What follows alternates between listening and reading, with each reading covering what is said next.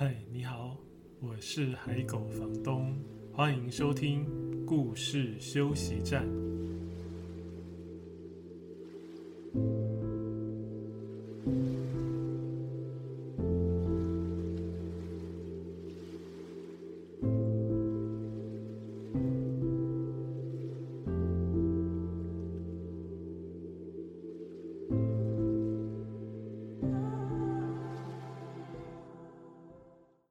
现在收听的是故事休息站第三十九集。这一集的主题是你写过信、等过信吗？嗯，现在应该很少人在写信了，对不对？好，在节目的一开始，我想先朗读一封信。这封信是呃很重要的台湾文学作家杨奎先生所写的。那我为什么能够朗读他的信呢？我怎么会有他手上怎么会有他的信？是因为呃杨奎先生的这一批信件后来集结出版成书，叫《绿岛家书》。那这一本书最早是在呃我手上的版本是大块文化出版的二零一六年的版本，后来再出的。之前第一次集结出版的时候是一九八七年，哇，非常久以前的，对不对？三十多年前了。那时候是晨星出版。我想读里面的一封信给各位听，是杨奎先生因为白色恐怖时期作为政治犯被送去绿岛关押。写这封信的时候是一九五七年。这封信是杨奎先生写给他的孩子。这封信有个背景是他在绿岛的时候，每段时间都会有营区的运动会，有一个项目是马拉松比赛啊，跑马拉松。那，大家都觉得他一定跑得很糟，因为他身体很不好，而且他在绿岛的政治犯里面算是年纪很大的。那时候他是五十三岁。那我来读这封信给大家听，让。已经很久没有写信，或真的在这个时代从来没有写过实体信、亲笔手写信的大朋友、小朋友，听听看那个信里面的情感，跟现在写 email 是不太一样的。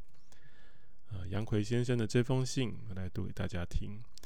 亲爱的孩子，七日的信收到了，你千万不要灰心，只要保持住信心，所有的难关都可以克服。事业终会成功的。你听人家说过乌龟与兔子赛跑的故事吗？就算我们是乌龟吧，让我们自强不息，有始有终干下去。我们的运动大会于本月五日揭幕，记录了许多优异的成绩。七日圆满结束了。你妹妹来信说，我要参加游泳比赛，又要跑五千公尺，她觉得很稀奇，不敢相信。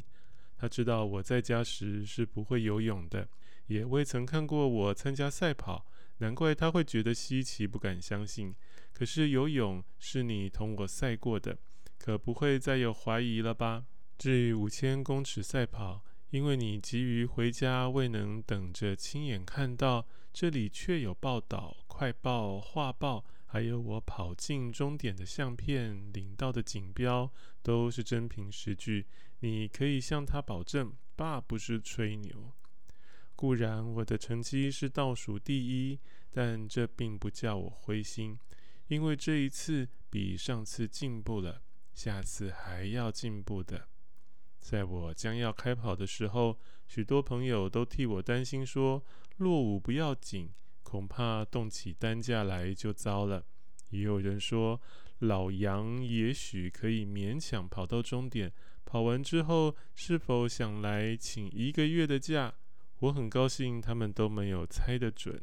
我不仅保持着一定的速度跑完五千公尺，最后还能有油可加。跑了半圈的快步进终点，不但没有劳烦大家拿出担架来，至今还是照常吃饭、照常工作。从这一点，你们是可以放心的了。由这一次的经验，我更加强了生活的信心，因为我的马拉松精神被证实是不错的了。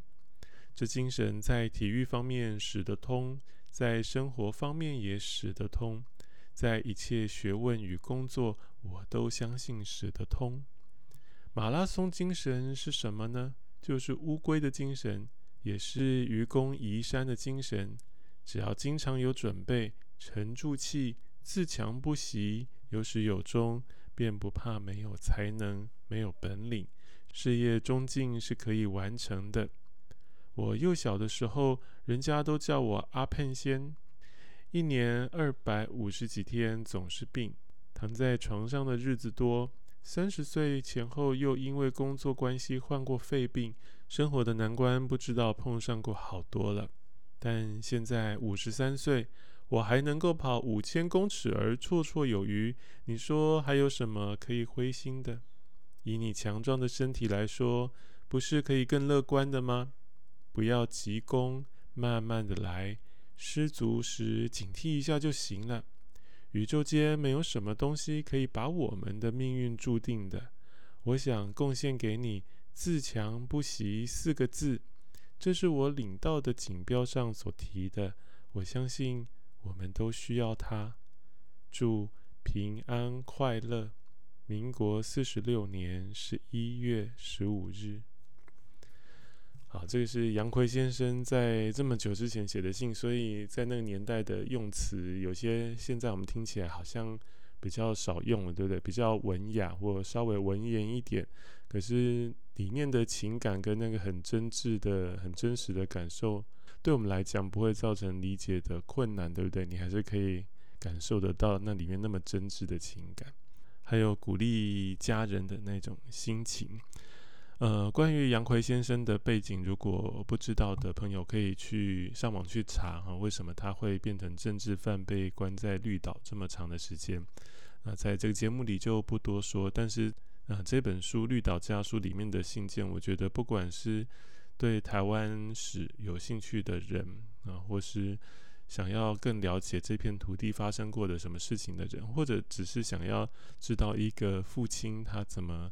在远方，心里系念着家人，然后想要鼓励家人的那样的心情，我觉得都很值得读哦。《绿岛家书》，那以这本书的一封信开始，是因为今天想要讲的主题就是信嘛，跟信有关的绘本，所以我先来了一个跨文类的阅读，读一封真实的信给大家听。那这一批信，其实在当时，呃，杨逵先生的家人是没有收到的，这整本书里面的信。在当时都被嗯都被政府单位被狱卒扣押下来，然后有一些是直接盖上章是不可以寄，有些是直接查封，是大概将近三十年后才有人转交给家属，他们才知道，在二十多年快三十年之后才看到这一批信。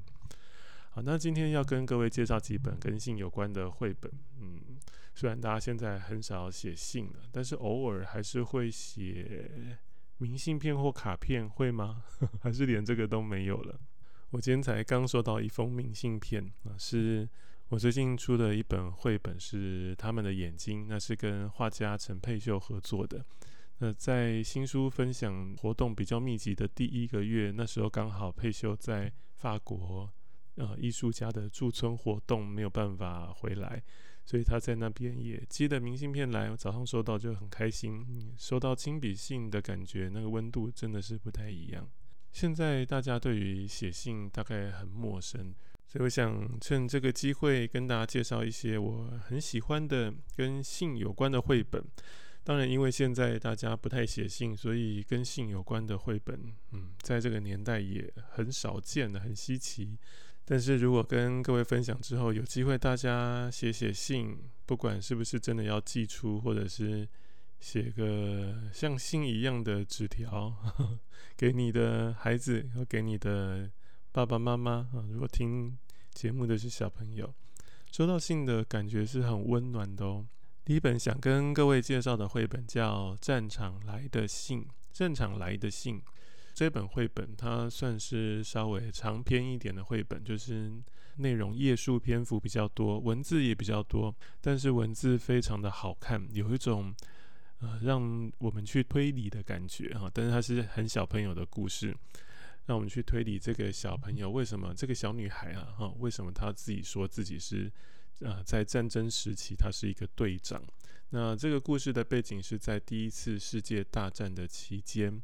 那这个小女孩呢，因为她的年纪已经超过了要可以送去托婴，像托婴中心那样地方啊，她超过那样的年纪，可是又还没到可以上学的年纪。妈妈又要工作，因为爸爸上战场，在第一次世界大战的前线打仗，所以他们家附近的学校就暂时帮忙照顾他哈。所以这个小女孩就在比她年纪大好几岁的同学的班上，坐在教室最后面，大家挂大衣的下面。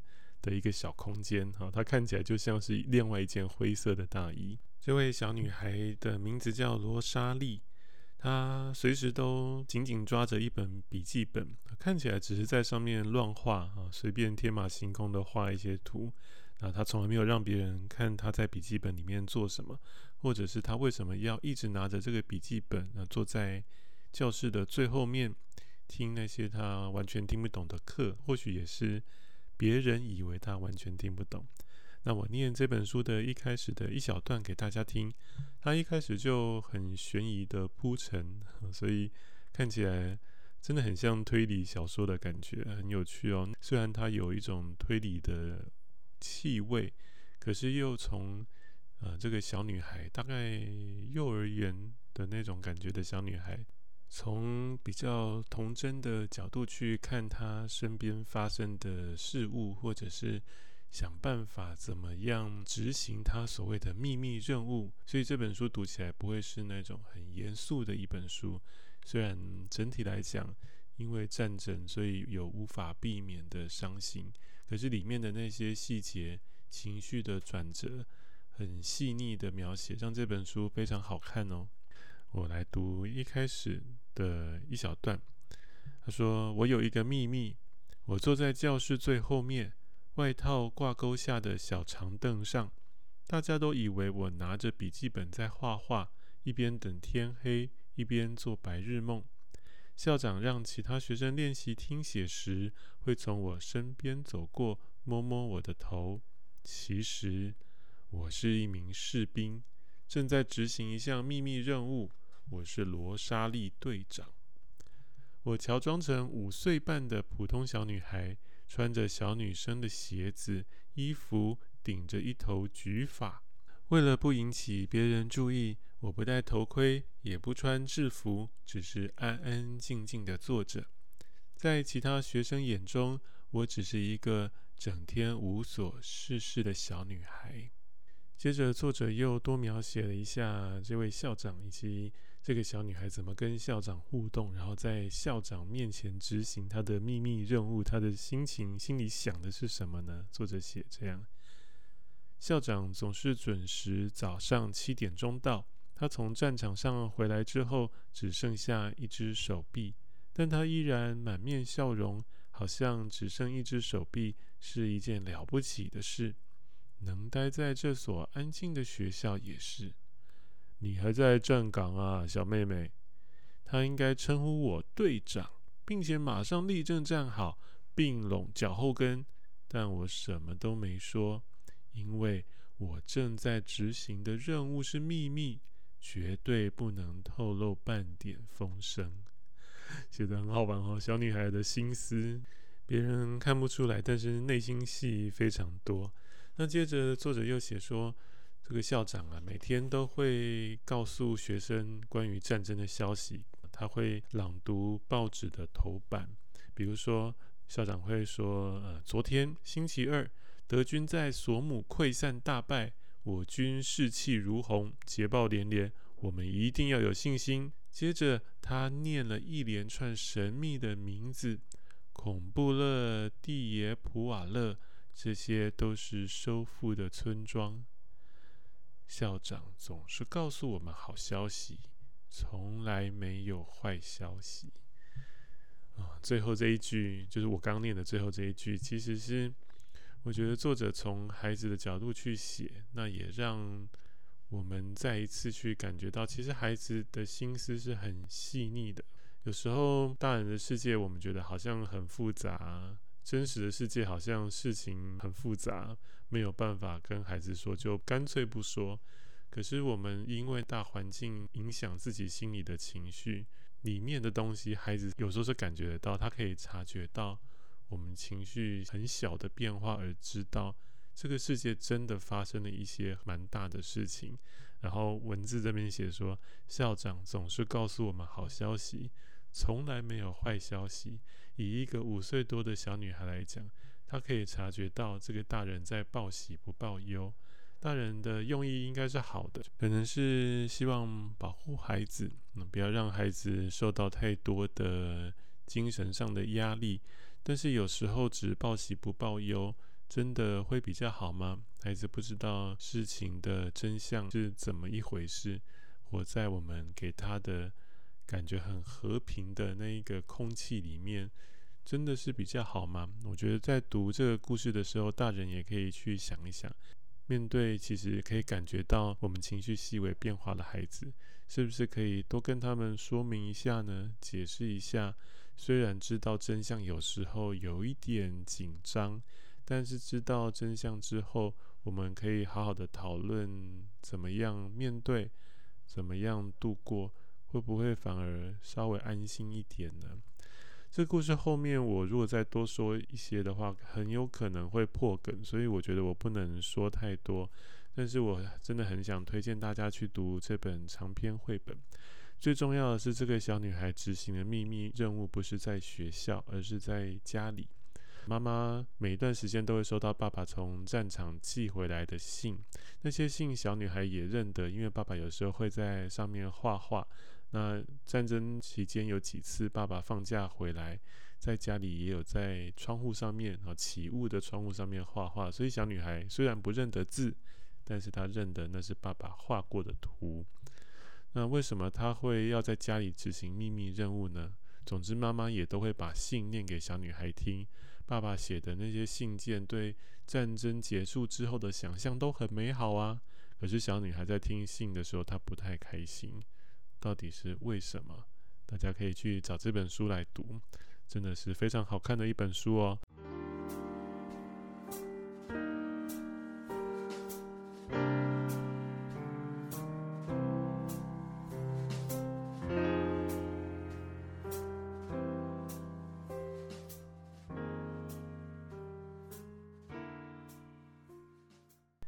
第二本想跟各位推荐的。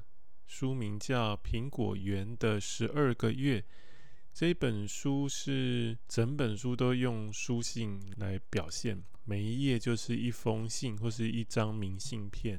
那这本书一开始在书名页是小朋友写给舅舅的信，啊、这个信里面写的是，呃，这个小朋友写说，我觉得世界上最好吃的苹果就是康南舅舅种的苹果了。这么香甜美味的苹果是怎么种出来的呢？好吃，真好吃，最好吃了。然后旁边还画了一个呃自画像，一个微笑的小男孩，旁边有一颗红彤彤的苹果。所以在一翻开这本书，在书名页，我们就知道这个小男孩的舅舅是在乡下的果园种苹果，然后他们是分隔两地的，没有住在一起。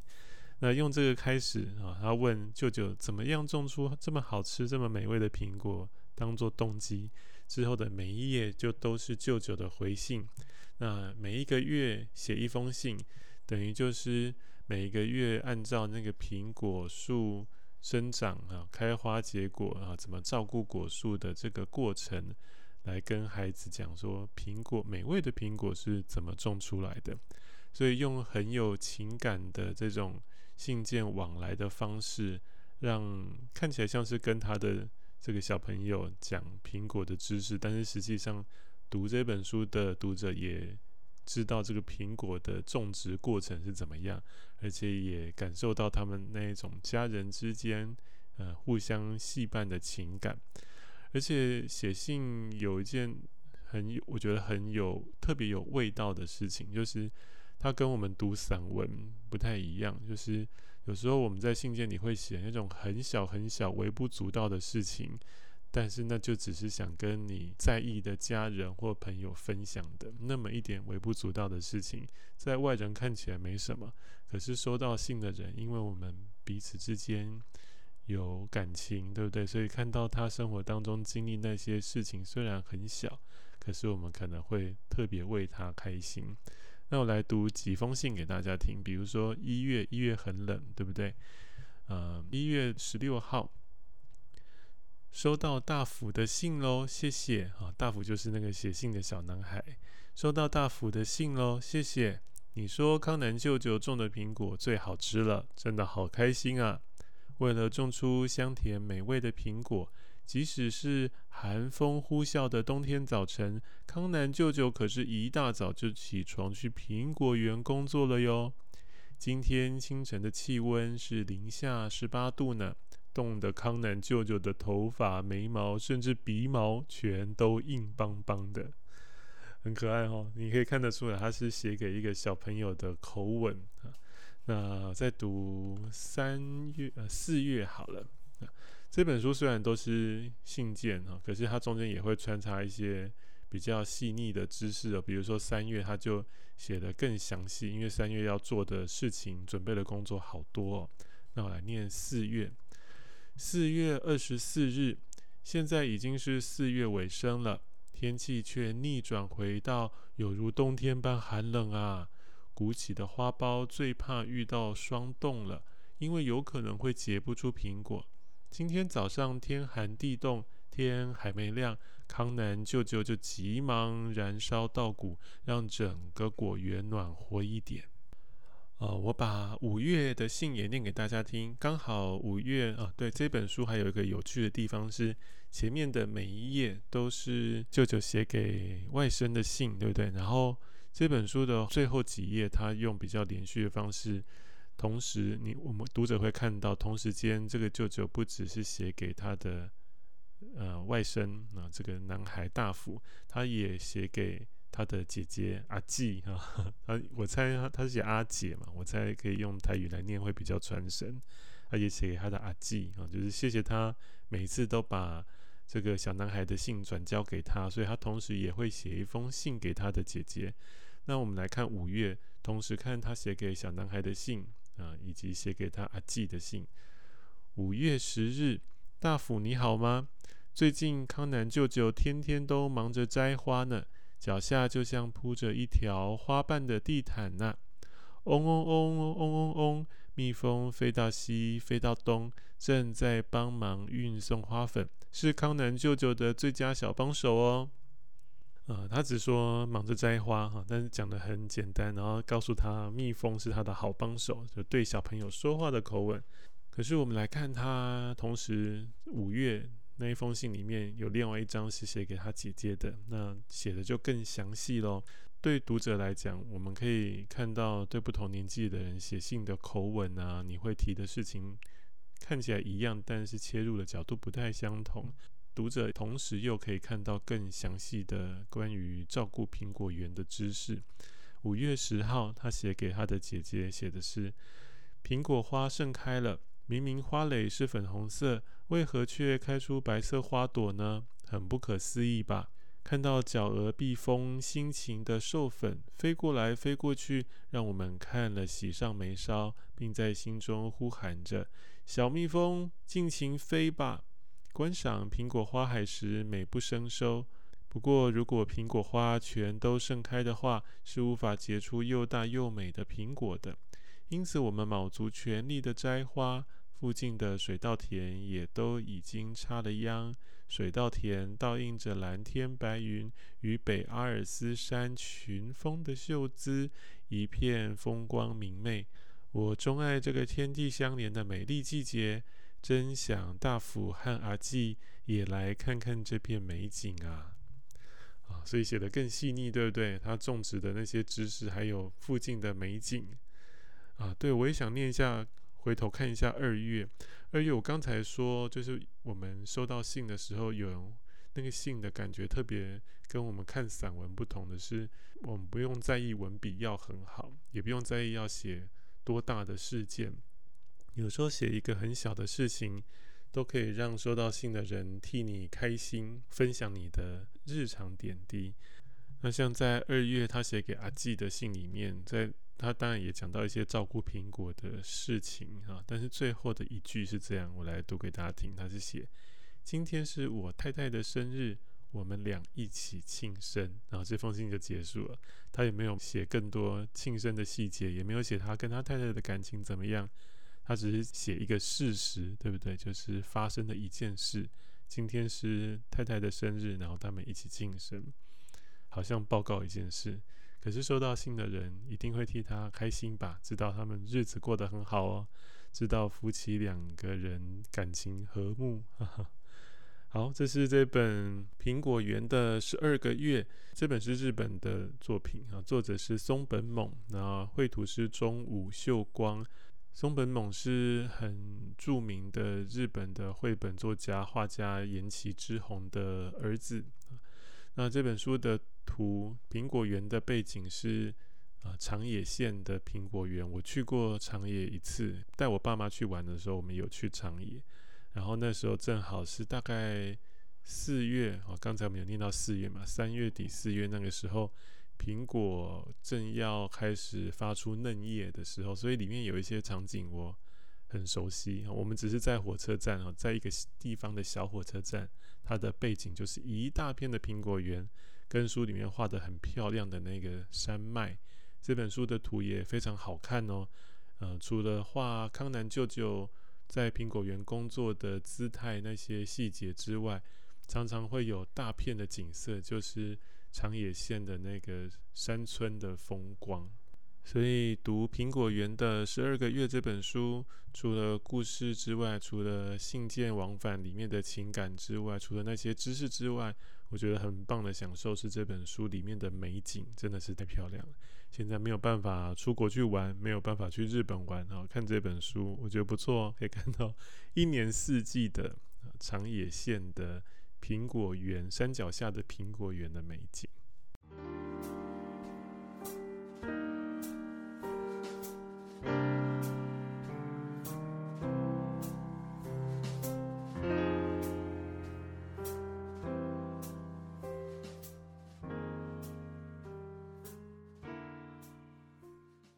最后延伸推荐几本书。有一本是还没有中文版，但是应该很快就会有中文版，叫《Kafka and the Doll》。因为这本书是我翻译的，《卡夫卡和洋娃娃》这本书是真实的故事改编的哦。怎么说它是真实的故事呢？卡夫卡就是一个真实的人物嘛，他是一个作家，德语系的一个作家卡夫卡。比如说你可能读过他的《变形记》，《变形记》也有改编成绘本哦，那就是一个。男人一早醒来，发现自己变成一只大甲虫啊！啊，卡夫卡跟洋娃娃这个故事是怎么样的呢？他大概是讲卡夫卡有天在散步的时候，看到一个小女孩在公园边哭得很伤心，他就去问她怎么了。一问才知道，小女孩她心爱的洋娃娃不见了，所以哭得很伤心，她找不到。卡夫卡跟她说：“哦，她不是不见了啦，她是去旅行了。”为了安慰这个小女孩。就说了这样的话，这个算什么白色谎言吗？反正他就是说，洋娃娃不是不见了，他是去旅行了。哦，去旅行了。这个小女孩当然不太相信啊，所以卡夫卡又追加他的白色谎言。他就说：“我知道啊，因为他有写信给我说要转交给你哈，我是业余的邮差哈，他平常在做邮差的志工，当然也是他编出来的。”那小女孩半信半疑，所以之后的每一天，卡夫卡都会自己写一封信到公园跟小女孩见面，然后读那一封信给她听。那那一封信就是假装他自己是洋娃娃，在世界各地旅行看到的什么风景，有什么感受，然后最后祝福这个。小女孩，虽然我不在你身边，但是呃，要好好照顾自己啊，等等的，或是我自己有我自己的生活要去要过啊，你也有你的生活要过。那这本书虽然是真实的故事，但是它是据说而来的哈，是軼事，就是没有人找到那些信后来在哪里，因为就不见了嘛哈。那个小女孩在哪里也没有人找得到。那这个是卡夫卡人生最后的一个女伴在。别人在做传记采访他的时候说的故事，说的事情就是最后发生的事。那个时候，卡夫卡已经生病很严重了哈，在他生命的最后几一段时间，他还为一个为了安慰一个小女孩编造出这样用信串起来的故事。我非常喜欢这本书。然后我说它是改编的嘛，它除了依据呃卡夫卡的女伴讲的这一段之外，这个作者他后来也把娃娃最后的一封信去做一点改写，因为他希望呃最真实原本了哈，卡夫卡是写娃娃去结婚了哈，所以没有办法回到小女孩身边。可是这本书卡夫卡啊卡夫卡 and the doll 的作者，他希望。在当代来讲，对女孩可以有更多不同的选择，不见得要以结婚作为结局，所以他让这个洋娃娃去更远的地方探险。好，这个是延伸想推荐。那因为中文版的书还没出来，所以我先不细讲。之后中文版书出来，我应该会再仔细介绍。那另外前几周我去。台北的同里绘本洋行那边卖了很多欧洲各国的很棒的绘本，刚好也看到有另外一个版本的，同样在讲卡夫卡为了安慰这个小女孩编造写的这些信的故事啊。不过这个版本它就是维持了原本真实的版本，就是洋娃娃最后结婚了。可是这个版本的图也非常的美，我之后再贴在故事休息站的社团、脸书社团上给大家看。那另外再延伸推荐几本书，这几本书很有趣，都是在书里面真实，你可以打开信封，然后抽出一封信，或是拿到一张明信片，或是打开一张卡片来读。而且这几本书都是写信给很特别的对象，比如说，呃，有两本也是刚我翻译的，叫《亲爱的恐龙》跟他的续集《雷克斯暴龙去旅行》。就是在讲一个小男孩很喜欢恐龙，然后后来他跟恐龙通信啊，所以这个书里面真的有粘在书里面的信封，然后你可以把信封打开，然后抽出里面的信来读。恐龙跟男孩的信件往返非常的有趣，也很可爱哦。我很推荐这两本书，如果家里有喜欢恐龙的小孩，或是听节目的小朋友，你喜欢恐龙的话，这两本书又可以让你看到各种不同的。书信的形式啊，比如说我刚刚讲的，一般的信件啊，有放信封、贴邮票的信件，或是明信片，它没有信封，但是一样要贴邮票。那有 email，那也有卡片，有不同的书信的形式可以看得到。那另外一本叫《龙的来信》，刚好也是龙，但但是它不是恐龙，它是 dragon 啊，是西方的那个龙。龙的来信这本书也很好，而且很刚好，它跟我刚才讲的《亲爱的恐龙》是差不多时间出版的。那他们的创意刚好都一样。这本书里面也都会有你实际上可以拆开来读的信哦。那各位也可以看看这本《龙的来信》，同时跟《亲爱的恐龙》和啊、雷克斯暴龙去旅行有什么不一样呢？也非常有趣哦。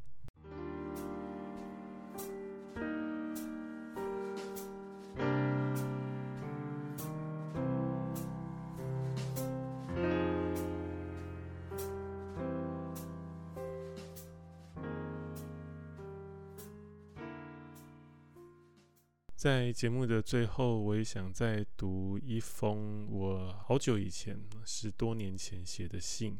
但是这个信是我那个时候经历人生比较特别的一个阶段啊，就是有一些事情让让我稍微跟世界、跟社会好像隔开了一下，不是去坐牢，但是是也许是另外一种形式的把自己关起来。那那时候我有时候会写信给朋友，那但是我也会写信给一个不存在的人。那那个人也许是我自己吧。我后来想，那我都是写信给三三啊，一二三的三三三。那我来读这封信给大家听。这应该是二零零七年吧，我想的，二零零七年、零八年，三三。冷了几天，心也郁郁的暗了几天。今天总算又见到普照的阳光，阳光是生命给你最好的礼物，每天都为你重新补足。但三三，地球总要转身，云层久聚不散也有时。我们不仅要将自然光收进心底，还要让自体转化阳光为动能，蓄存电力。在任何不得不与阳光暂别的分分秒秒，也能从内而外的亮起来。三三，身体是一个小宇宙，自然有昼夜，心中也会有光明与幽暗。你无法只纳收光明，却拒绝幽暗，就好像怕黑的人在夜里点起烛火，烛火只能掩盖黑夜，却无法撕毁黑夜。因此，你要学会自己发光，也要学习和身体里的暗夜相处。这是一个不易修炼的功课。三三，你无需灰心。今日窗外就有片照的阳光。我手上还有几张让光明定格的照片，是这两年带着相机四处搜罗来的。场景有家中的阳台、台北的街角、金山的朱铭美术馆、鹿港龙山寺、三地门天主堂、澎湖天后宫、盐寮河南寺、花莲溪和海交汇的海滨、高雄屏东交界的山里。光明一直都在呀，三三，你看，嗯，这是我十多年哦，快二十年前写的一封，看起来是写给一个不明对象，但是后来再看，好像是写给当时的心里面的自己。那我今天读起来很有感觉，想跟大家分享这一封信。另外，我今年也参与了一个很特别的。合作书写故事的企划，这个企划是有故事的邮票，这一套书已经出版了。然后我参与的是台湾的部分，台湾 Inago，台湾篇这一本是由十位作者一起合作完成的哦。这里面有好多作家，各位可能都听过，也看过他们很精彩的作品。呃，因为很长一串，所以我就不一一称老师哈，我就把大家的名字直接念出来给各位听。有林世仁、安石榴、张友渔、周慧玲、刘思源、花格子、王文华、王淑芬、刘清燕，还有我海狗房东，总共十个人。那我们用邮票，一张邮票来发想一个故事，呃，应该也不能讲发想，应该说用邮票来跟台湾既有的民间故事或者是神话传说去连接，把那些故事用透过我们的角度写下来。那这套书还有美国版，那美国民间传奇，那作者是王淑芬老师，也是用邮票来连接美国的传奇故事。王淑芬老师。写童话非常的擅长。那另外还有第三本是斯洛伐克童话，作者是梁辰，那是斯洛伐克驻台大使的夫人。那他自己也是作家，他从斯洛伐克很精美的邮票，那也有捷克斯洛伐克时期的邮票，从那边去跟当地的童话做连接，对，非常好看哦。不只是邮票好看，故事也好看。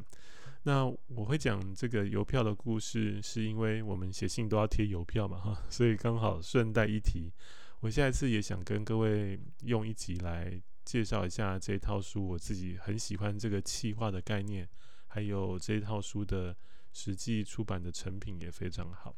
那这一套书有一系列的活动，我想跟各位分享，但是念起来很长，所以我会把活动贴在。脸书社团故事休息站的脸书社团，各位有兴趣可以去找。那都是由这套书的总编跟作家梁辰或王淑芬老师跟大家分享啊，讲故事啊，还有看邮票，还有看邮票里的故事，很有趣哦。呃，分别有五月十四号下午、五月二十八号下午跟六月四号的下午。那地点在新北市五股图书馆，或者是台北的。华山文创园区、华丽岛书店，或者是台北国际书展期间有一场活动，那细节我就把它贴在故事休息站的社团里面，大家有兴趣的话可以去查找。那希望真的我下一集可以顺利录制，然后也来跟大家谈一谈这一系列的书。如果你喜欢今天的节目，欢迎分享给可能有兴趣的朋友。如果你是透过 Apple Podcast 收听，也欢迎留下评语和星星评鉴。如果有更多的建议或是想要告诉我的话，也可以加入脸书社团“故事休息站”，在上面留言告诉我。另外，也欢迎追踪海狗房东的脸书专业和 Instagram，只要输入“海狗房东”我的笔名这四个字就可以找到。在这些版面上，我也会另外推荐分享更多好听的故事，还有绘本作品。在这一集的故事休息站节目里面，你有得到一点点休息的感觉吗？谢谢你今天的收听，我们下一集再见。